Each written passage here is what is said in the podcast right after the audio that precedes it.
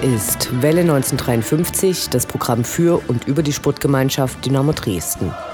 Die Gesänge auf den Rängen, die Kämpfe auf dem Platz, zwischen Europapokal und Abstieg. Wir berichten über die letzten Siege und Niederlagen und die nächsten Kämpfe. Interviews mit Spielern und Funktionären, unterstützenswerte Initiativen und interessante Neuigkeiten. Wir senden auf Coloradio Dresden und Welle1953.net. Mein Name ist Anne Vidal, sportfrei. Fußball ist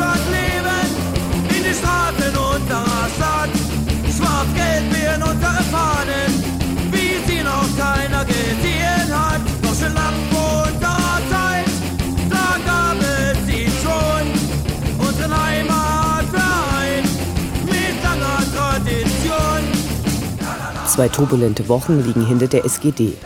Der neue Trainer Peter Nemeth gab seinen Einstand mit einer Niederlage gegen Wiesbaden und einem Sieg gegen Regensburg ganz gelungen, wie wir finden.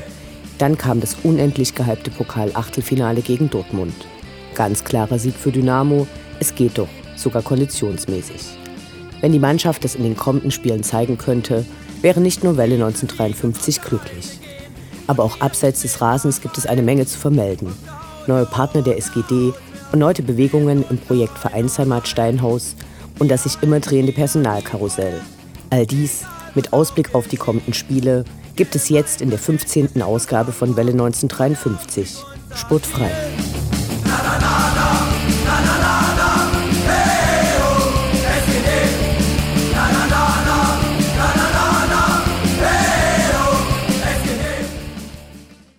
Das ist dein Inhouse!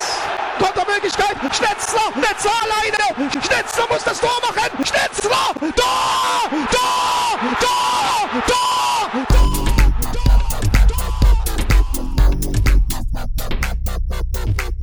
Der Blick zurück. Was ist passiert? Was war großartig? Was hätte nicht geschehen dürfen? Infos zu den absolvierten Liga- und Pokalspielen.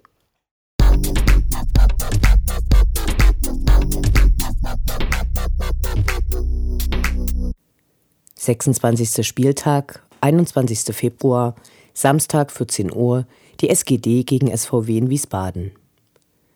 Gerade einmal knapp fünf Tage Zeit hatte der neue Cheftrainer Peter Nemeth, den Kader der ersten Mannschaft wieder in die Spur zu bringen. Natürlich ein Ding der Unmöglichkeit. Natürlich hofften trotzdem alle, dass der erste Auftritt des Jahres im Stadion mit Zuschauern anders verlaufen möge als die eher letzten drei desaströsen Partien nach der Winterpause. Gelang das? Nun ja, Darüber gehen die Meinungen weit auseinander. Zunächst die positiven Punkte. In der ersten Halbzeit sahen wir eine Mannschaft, die ihren Namen verdiente und Kampfgeist zeigte. Peter Nemeth brachte David Frzogic zurück, der das letzte Mal gegen Osnabrück auf dem Platz gestanden hatte. Luca Dörholz und Robert Andrich rückten in die Startformation. Erdmann rückte endlich wieder in die Innenverteidigung zurück. Das Spiel der Dresdner sah zu Beginn ganz gut aus, nur wollte einfach kein Tor gelingen. Kurz nach der Pause gelang dann ausgerechnet Ex-Dynamo Tobias Jenige das Tor für die Wiesbadener und danach wurde es zunehmend unansehnlicher. Tiefpunkt des Spiels in der 67. Minute, als Convalius unter Pfiffen des Dresdner Publikums den Rasen verließ, obwohl er eine starke Leistung und Kampfgeist wie lange nicht mehr gezeigt hatte. Vielleicht sollten sich die Fans mal wieder klar machen, dass Unterstützung die Mannschaft beflügeln kann, Gepöbel und negativer Druck eher weniger, zumal wenn der Einsatz auf dem Rasen stimmt. Die Wiesbadener fielen sehr leicht und ließen sich viel Zeit. So viel, dass Christian Fiel dem Ex-Dynamo Benjamina bei seinem Abgang vom Feld schieben musste. Patrick Wiegers wurde nach einem zu Unrecht gegebenen Elfmeter mal wieder zum Helden des Spiels. Er hatte den Ball abgewehrt, wodurch sich ein Wiesbadener zum Fallen animiert sah. Am Ende des Spiels war er im gegnerischen Strafraum. Allein, es ging nichts mehr. 0 zu 1 verloren, aber ein wenig Hoffnung dürfte aufgrund der ersten Halbzeit gekeimt sein. Wird schon.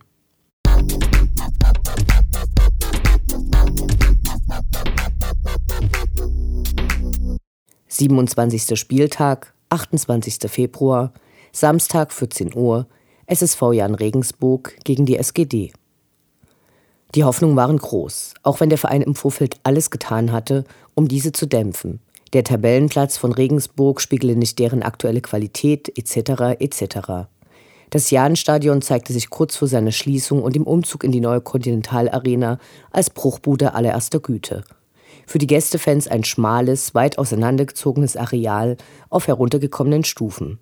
Eine halbe Stunde vor Anpfiff wurde der Elfmeterpunkt mit weißer Farbe vors Tor gemalt. Hübsch hingegen im Shabby Chic der rote nicht-digitale Anzeigenturm für die Tore. Dazu wässriges Bier und schlechte Bratwürste und hinterm Gästeblock Bayern-Fans, die zeigten, dass die klassische Lederhose mindestens am Wochenende das Kleidungsstück der Wahl ist. Pfui. Die Polizei hielt sich entgegen der Erwartungen, die diesmal einige besonders reißerische Artikel im Hinblick auf die asozialen Dynamo-Fans geschürt hatten, auffallend zurück. Cheftrainer Peter Nemeth überraschte mit der Aufstellung. Michael Hefele, der die letzten Spiele nicht geglänzt hatte, blieb erstmal draußen. Ebenso Silvano Comvalius. Sinan Tekerci, der konstant eine klasse Saison zeigt, und Kirin Moll waren hingegen nach Gelbsperre wieder dabei, Christian Fiel ebenfalls in der Startelf. Dann Balsam für die Dresdner Fanseele. Justin Eilers machte den Hattrick und rückte damit wieder auf Platz 2 der Torschützenliste der dritten Liga und wurde folgerichtig zum dritten Mal im Kicker zum Spieler des Tages gewählt. In der Pause tanzte dann das hässliche Regensburger Maskottchen, das geradezu zwangsläufig auf den Namen Jani hört und tatsächlich für Kindergeburtstage angemietet werden kann, auf dem Platz eine Art Solo-Disco-Fox. Zu Beginn der zweiten Halbzeit gab es dann eine hübsche Luftballon- und Schlangenchoreo, gezündelt wurde auch und hüllte den Gästeblock zeitweise in Rauchschwaden. Dynamo hatte in der zweiten Hälfte entweder eine psychische Blockade oder wollte es wirklich nochmal spannend machen. Zweimal konnten die Domstädter Patrick Wiegers überwinden, der ansonsten wie immer eine gute Partie spielte. Im Dresdner Spiel lief nicht mehr viel zusammen. Die Spielzeit verlängerte sich gefühlt auf 120 Minuten, aber der Abpfiff ließ die Fans glücklich zurück, nachdem nicht wenige noch den Ausgleich in letzter Minute gefürchtet hatten. Damit bleibt die SGD erstmal auf dem achten Platz. Wir sind gespannt, was das nächste Heimspiel gegen Groß Asbach bringt.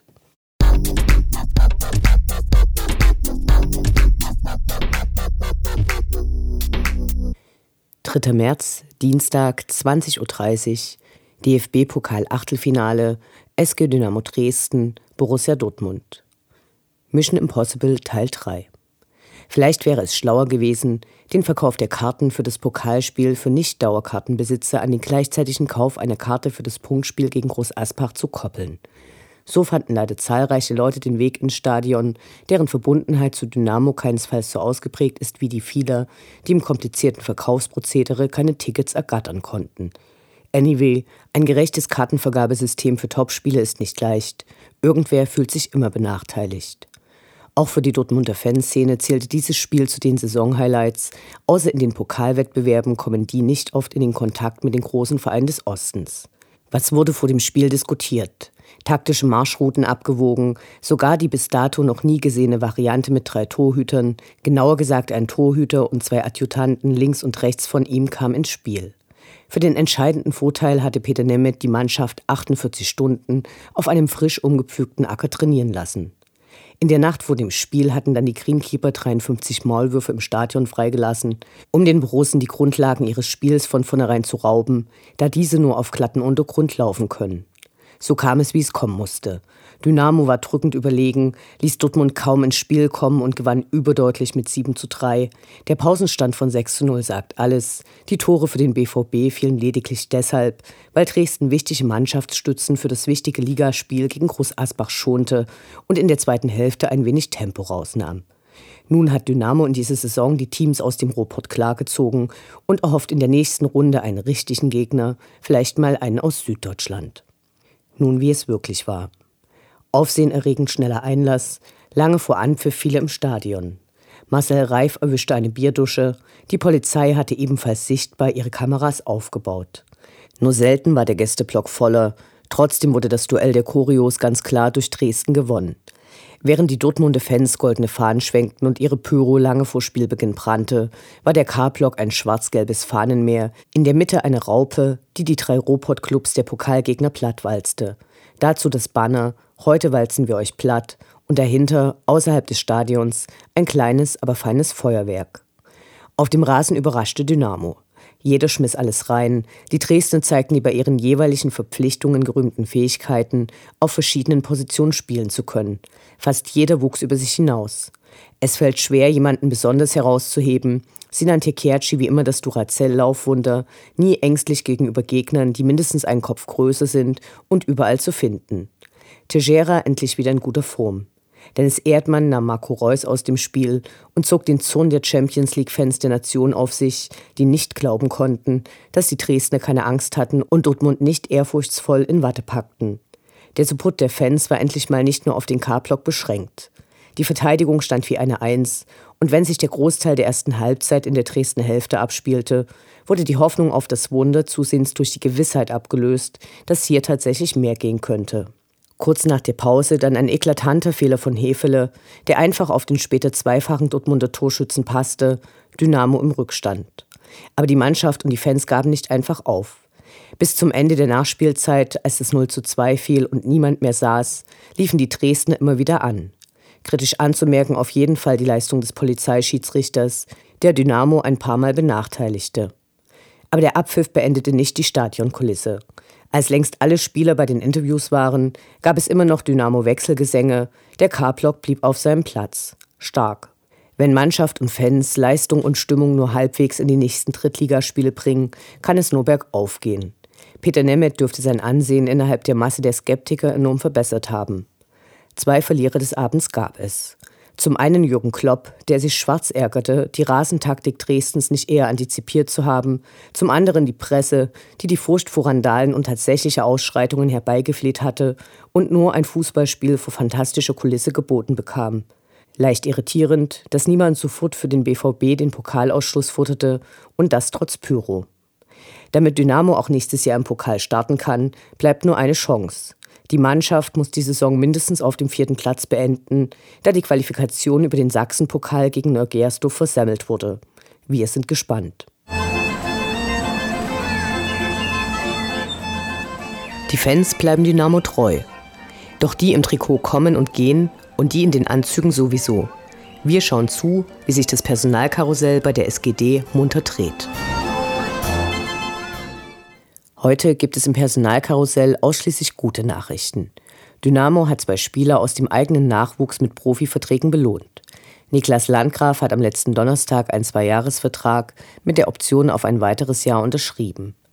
Mit Niklas Hauptmann wird ab Sommer ein weiterer Nachwuchsspieler endgültig zum Kader der ersten Mannschaft gehören. Vorher sollen aber beide ihr Abitur fertig machen. Damit würde es nun nicht mehr nur das Müller, sondern ab dem kommenden Sommer auch das Niklas-Trio geben, wenn der Vertrag von Niklas Kreuzer verlängert wird, der vorerst bis zum Ende der Saison gilt. Wir hoffen, dass das klappt, stand er doch in dieser Saison bereits bei 21 Spielen auf dem Rasen und zeigte zuletzt in Regensburg eine tolle Vorlage beim zweiten Treffer von Justin Eilers.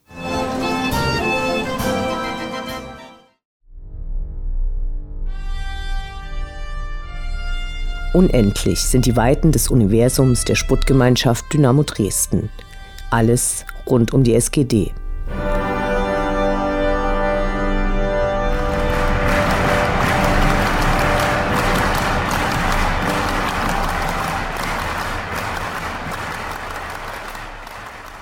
Am 23. Februar gab es die erste Folge eines neuen Formates, das sich ausschließlich mit der SGD beschäftigt. Radio Dresden Jens Umbreit präsentierte 1953 der Fußballdruck. Jeden letzten Montag des Monats wird Jens Umbreit mit Gästen über verschiedene Aspekte von Dynamo diskutieren. Fans können Fragen über Facebook und Twitter stellen. Den Anfang der im Schillergarten aufgezeichneten Show machten Geschäftsführer Ralf Minge, SZ-Reporter Sven Geisler, Ex-Bundesliga-Profi Miroslav Stevic und Ex-Dynamo David Solger. Inhaltlich drehte sich diesmal fast alles um den Trainerwechsel und das kommende Pokal-Achtelfinale. Beim nächsten Mal soll es insbesondere um die kommende Partie gegen Chemnitz gehen. Nach Hören und Sehen kann man 1953 den Fußballdruck unter anderem auf dem YouTube-Channel von Dynamo.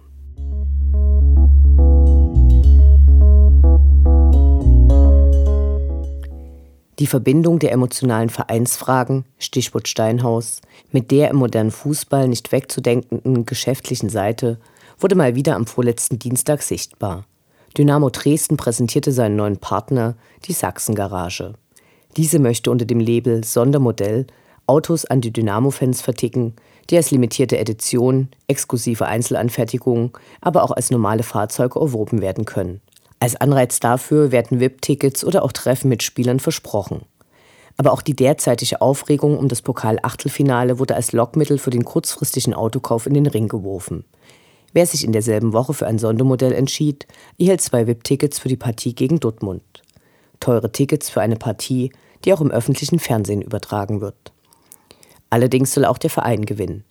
Zwei Prozent der Einnahmen werden an Dynamo überwiesen und sollen für das Projekt Steinhaus verwendet werden.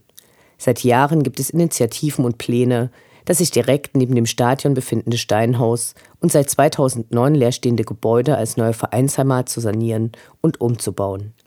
Die Pläne wurden von Dynamos kaufmännischem Geschäftsführer Robert Schäfer konkretisiert. Ab 2018 könnten Geschäftsstelle, Fanbereich, Tagungsräume und Fußballmuseum im Steinhaus untergebracht werden. Die Kosten dafür sind noch unklar, liegen geschätzt im Millionenbereich. Immerhin hofft die Sachsengarage auf einen sechsstelligen Betrag für 2015. Allerdings sind nicht nur die bisher nicht gedeckten Kosten für Sanierung und Umbau potenzielle Stolpersteine. Zunächst müssen die Bauplanungen angeschoben und die Stadt als Eigentümerin des Grundstücks von der Idee überzeugt werden. Nicht zu unterschätzen ist die Rolle der Stadion Dresden Projektgesellschaft, die das Stadion betreibt und sich für das Steinhaus auch Nutzungskonzepte ohne Dynamo vorstellen kann. Den Zeitraum für die Prüfung der unterschiedlichen Konzepte für das Steinhaus veranschlagt die Projektgesellschaft mit sechs Monaten. Positiv sind die Signale im Hinblick auf das Steinhaus trotzdem zu werten.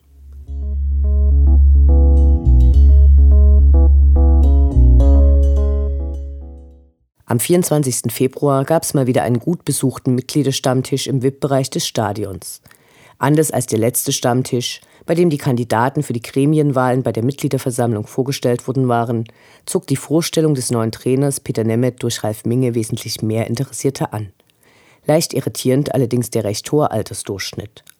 Ein Pluspunkt der Lokalität war natürlich, dass man das leere Stadion, den schönsten Ort Dresdens, bei Nacht genießen konnte – und zwar ohne Bandenwerbung, die in Vorbereitung des Pokal-Achtelfinales bereits komplett entfernt worden war. Neben Ralf Minge saßen Pressesprecher Henry Buschmann, der den erkrankten Präsidenten Ritter als Moderator vertrat, und Diana Schantin auf dem Podium. Der Abend war in zwei Teilen geplant. Zunächst wollte Ralf Minge die kontroversen Diskussionen über den Trainerwechsel und vor allem den Zeitpunkt eben diesen durch eine Schilderung der Ereignisse aus seiner Sicht und anschließende Möglichkeit für Fragen beenden. Anschließend sollte dann Peter Nemeth Rede und Antwort stehen. Ralf Minge gestand erneut Fehler bei der Trainerwahl ein und erläuterte plausibel die Hintergründe. In der folgenden Fragerunde fiel besonders Lutz Kaiser auf, der 2008-2009 dem Präsidium angehört hatte. Während doch einige Mitglieder konkret kommentierten, fiel Kaisers Stil den Anwesenden zunehmend auf die Nerven. Seine redundanten Nachfragen in einem eigenwilligen Stil, zwischen jedem hervorgebrachten Wort lagen mindestens zwei Sekunden Pause, wurden immer mehr mit Zwischenrufen gestört, erhöhten aber auch den Unterhaltungswert des Mitgliederstammtischs. Als er dann Ralf Minge vorwarf, das Ganze nur wegen der Kohle zu machen, gab es Pfiffe. Ralf Minge parierte und gestand, sich die Gewinne der bisherigen Pokalzwischensiege gemeinsam mit Robert Schäfer eingestrichen zu haben, große Beifall hierfür. Nachdem dann alle Fragen zur Beurlaubung von Stefan Böger und damit verbundenen Konsequenzen beantwortet waren, kam Peter Nemeth aufs Podium. Zunächst gab es eine erneute Vorstellung im launischen Interview mit Henry Buschmann, dann stellte sich Peter Nemeth der Runde. Anzumerken ist hier, dass er, anders als oft kolportiert, überhaupt nicht maulfaul erschien, sondern neben der Beharrung auf den Grundtugenden Disziplin, harter Arbeit und Respekt wirklich gut vorbereitet war. So war ihm bewusst, dass bei der Antwort auf die Fragen nach seiner Erfahrung als Trainer eine Hospitation bei Union Berlin wohl verziehen würde, Auer aber gedisst werden muss. Okay, das mag Grundwissen sein, gut rüber kam es auf jeden Fall. Als Grund für seine Karriere als Fußballer gab er auch das zeitige Aufstehen in der sozialistischen Produktion an, das mit einer Sportkarriere umgangen werden konnte. Peter Nemeth konnte auf jeden Fall Sympathiepunkte sammeln. Dass dies für seine weitere Arbeit beim Verein nicht entscheidend sein wird, hat die Vergangenheit oft genug gezeigt.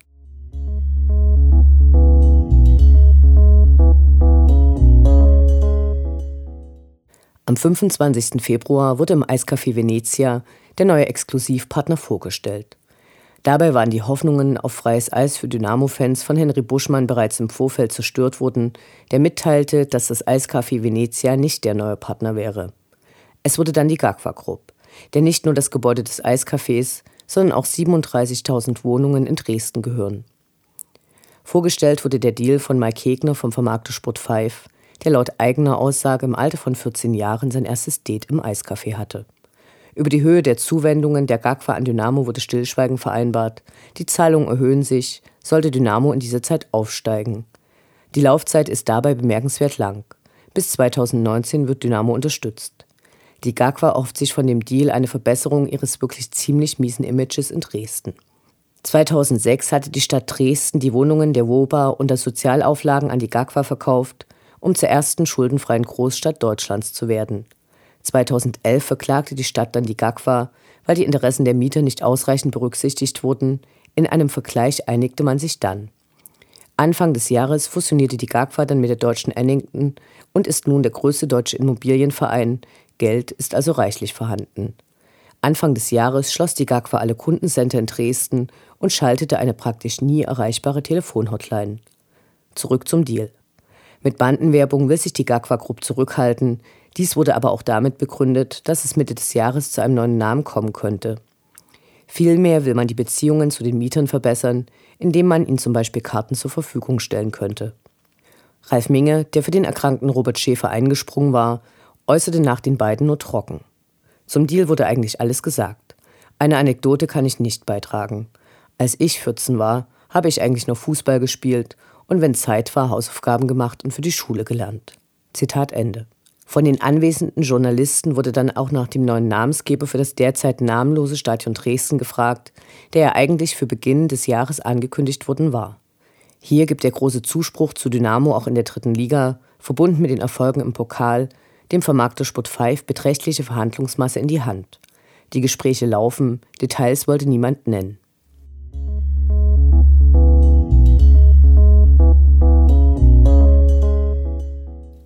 Auch in der nächsten Saison plant die SGD am Spielbetrieb teilzunehmen und hat deshalb fristgemäß die Lizenzunterlagen für die zweite und dritte Liga bei DFL respektive DFB eingereicht.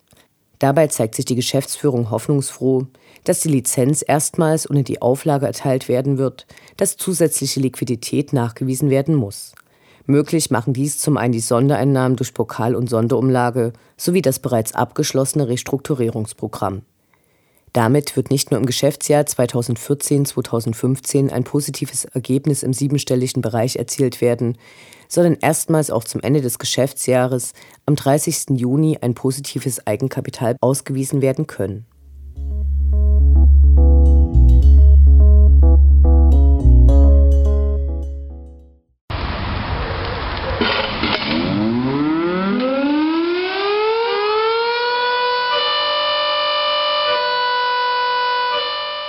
Station 1953 von der Notaufnahme zur Rekonvaleszenz zur Krankensituation im Kader.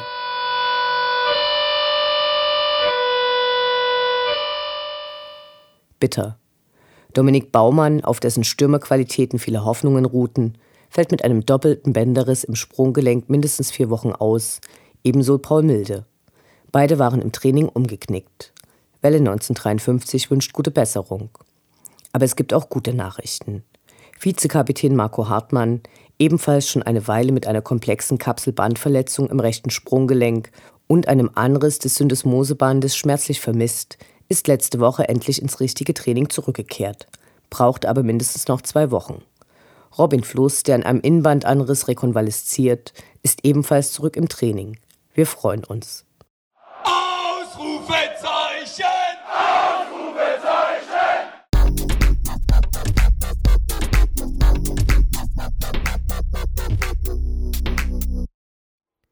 Der Blick nach vorn. Die nächsten Spiele, die nächsten Termine. Hoffnung und Zuversicht. Niederlage oder Ufter.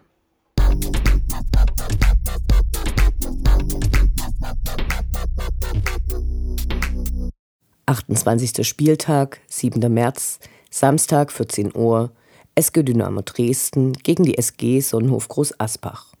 Übermorgen kommt es zum Rückbesuch der Kleinen bei der großen Sportgemeinschaft. Im Hinspiel hatte die SGD beim 31 Torjubel mit dem Mannschaftshaufen gefeiert, der damalige Cheftrainer Stefan Böger zu unterst.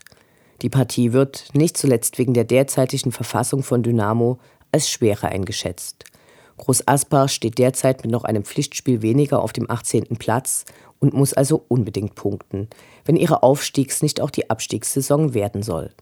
Erst am letzten Mittwoch war der Trainer Uwe Rapolda aufgrund andauernder Erfolgslosigkeit zurückgetreten, um seinen Vorgänger Rüdiger Rehm vorzeitig wieder Platz zu machen, der eigentlich erst zum Saisonende wieder zurückkehren sollte, um in der Zwischenzeit seine Ausbildung zum DFB-Fußballlehrer machen zu können. Abseits des Rasens soll die Partie eine besondere werden. Ultras Dynamo haben die Aktion 30.000 Groß Asbach macht die Hütte voll gestartet, um das Stadion endlich einmal richtig voll zu haben. Dafür sollen die Gästefans zwischen den SGD-Fans platziert werden. Mit Stadtführung, Freibier und Grillen will man sich für das Willkommen beim Hinspiel bedanken. Wir drücken der Mannschaft nach einer harten Woche die Daumen und Peter Nemeth ein glückliches Händchen bei der Aufstellung. Spaß für die Gäste, Punkte für uns, das wünscht sich Welle 1953.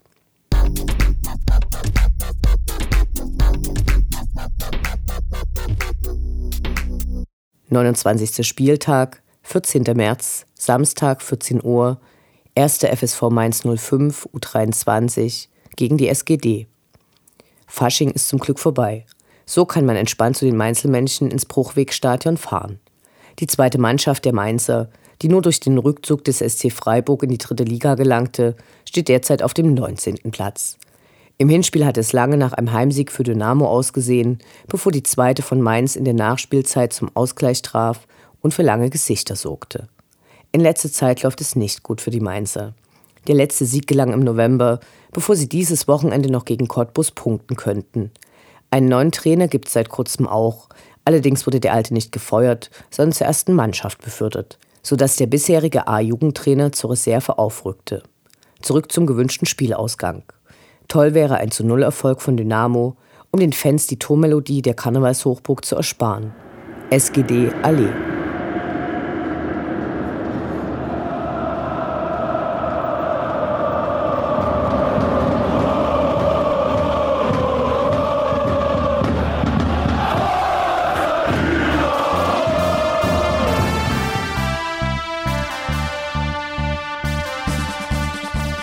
Das war Welle 1953, das Programm für und über die Sportgemeinschaft Dynamo Dresden.